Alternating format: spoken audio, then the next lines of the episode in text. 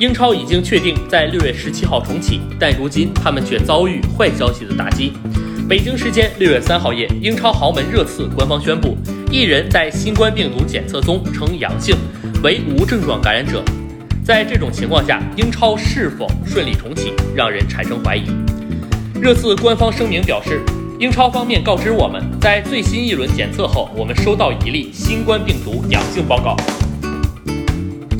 鉴于隐私保护，我们不会公布具体姓名。目前他属于无症状感染者。根据英超联赛的规则，他将立即接受七天的自我隔离，然后等待进一步检测结果。